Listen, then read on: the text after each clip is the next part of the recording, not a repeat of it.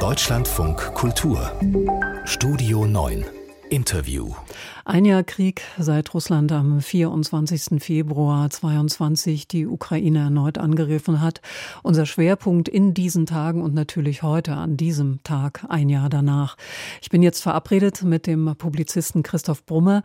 Geboren in Wernigerode im Harz, wohnt er seit 2016 in der ostukrainischen Stadt Poltawa und hat im Juni das Buch Im Schatten des Krieges, Tagebuchaufzeichnungen aus der Ukraine veröffentlicht. Darüber beschreibt er das Leben im Kriegsmodus, wie er das Jahr seit Kriegsbeginn erlebt hat. Darüber wollen wir jetzt sprechen. Schönen guten Morgen nach Poltawa. Guten Morgen. Herr Brumme, wie geht's Ihnen gerade? Ja, mir geht es relativ gut. Ich wundere mich, es war noch kein Luftalarm heute. Das ist ungewöhnlich eigentlich. Der letzte Alarm endete Mitternacht. Also äh, wir erwarten ja eigentlich, dass die Russen für heute böse Überraschungen vorbereitet haben, aber bis jetzt ist noch alles ruhig. Wie bereitet man sich auf solche bösen Überraschungen vor? Ja, innerlich natürlich, indem man bereit ist, sofort den Wohnort zu wechseln, sofort die Wohnung zu verlassen, das Notfallgepäck bereit zu haben und ja, der Rest ist dem Schicksal überlassen. Nun leben Sie seit 2016 in Poltawa in der Ostukraine.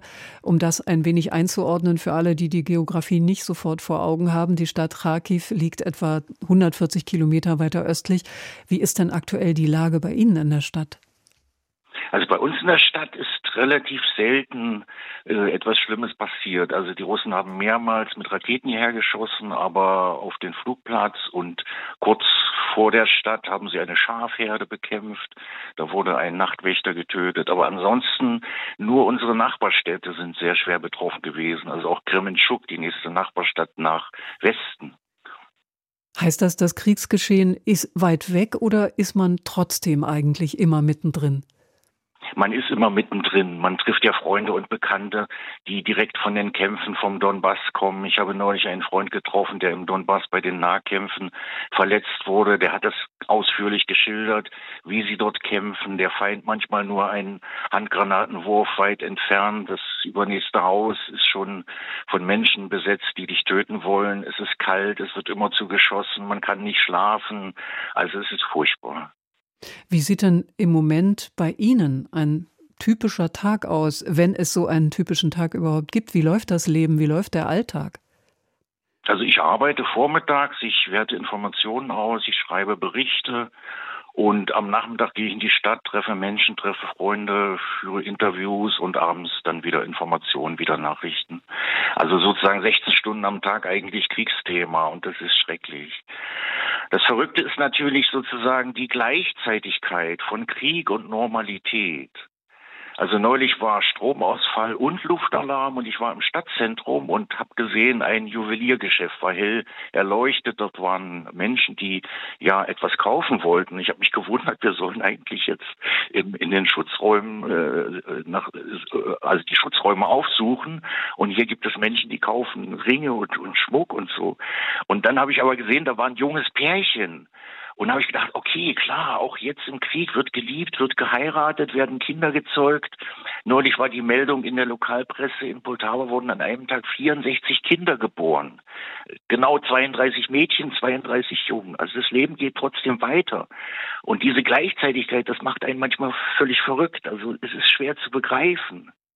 Wenn wir jetzt mal die Uhr um ein Jahr zurückdrehen, wie haben Sie denn persönlich diesen Beginn des russischen Angriffskriegs am 24. Februar 22 erlebt?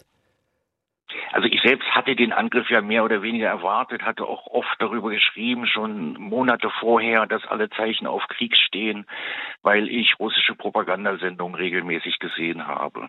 Dort wurde der Krieg ja quasi öffentlich ständig dargelegt, wie das passieren wird, wie das ablaufen wird.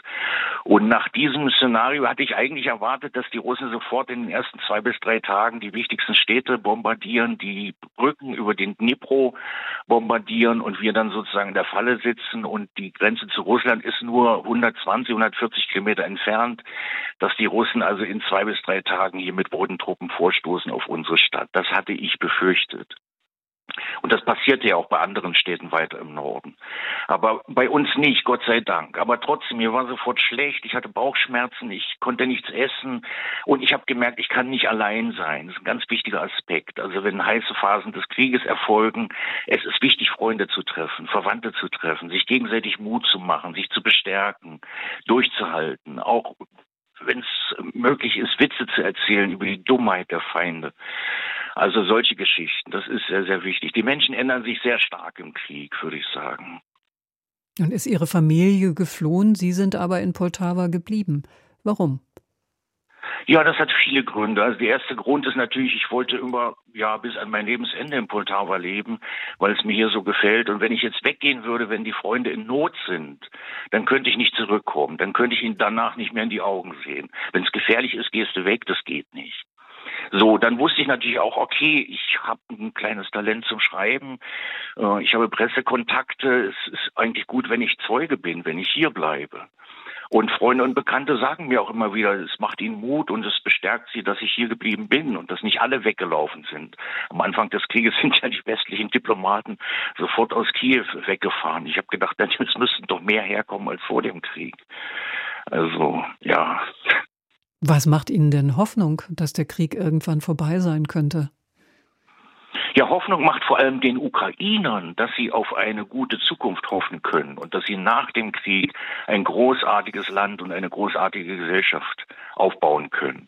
Und eine gewisse Genugtuung ist es auch für die Ukrainer, dass für Russland eine sehr düstere Zukunft bevorsteht. Das, Russland ist ein Fake-Staat im, im Modus der Selbstzerstörung, so nenne ich das. Also die zerfleischen sich jetzt gegenseitig und gehen sich gegenseitig in den Hals. Und selbst der Ex-Präsident Medvedev fürchtet ja, dass es für Russland inzwischen auch ein Existenzkampf ist und die Staatlichkeit Russlands gefährdet ist. Also die schwarze russische Propaganda äh, predigt ja jetzt sozusagen die Alternativen Apokalypse, Atomkrieg oder Untergang Russlands und äh, äh, oder oder einfach Sieg in der Ukraine, maximaler Sieg, maximale Kriegsziele, was natürlich unmöglich ist. Das war am Anfang des Krieges auch so seltsam, dass in Deutschland die Prognosen so oft lauteten, die Sache wird hier in ein paar Tagen erledigt sein und die Ukrainer werden besiegt werden.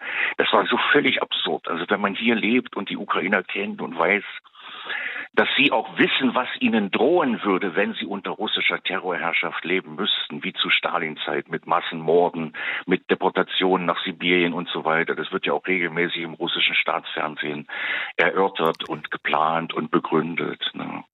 Alltag im Krieg, wie ihn der Publizist Christoph Brumme erlebt, der seit 2016 im ukrainischen Poltawa lebt und dort geblieben ist und auch bleiben will. Ich danke Ihnen für das Gespräch und wünsche alles Gute. Ja, vielen Dank. Und äh, sein Buch, das er geschrieben hat, das heißt übrigens Im Schatten des Krieges Tagebuchaufzeichnungen aus der Ukraine.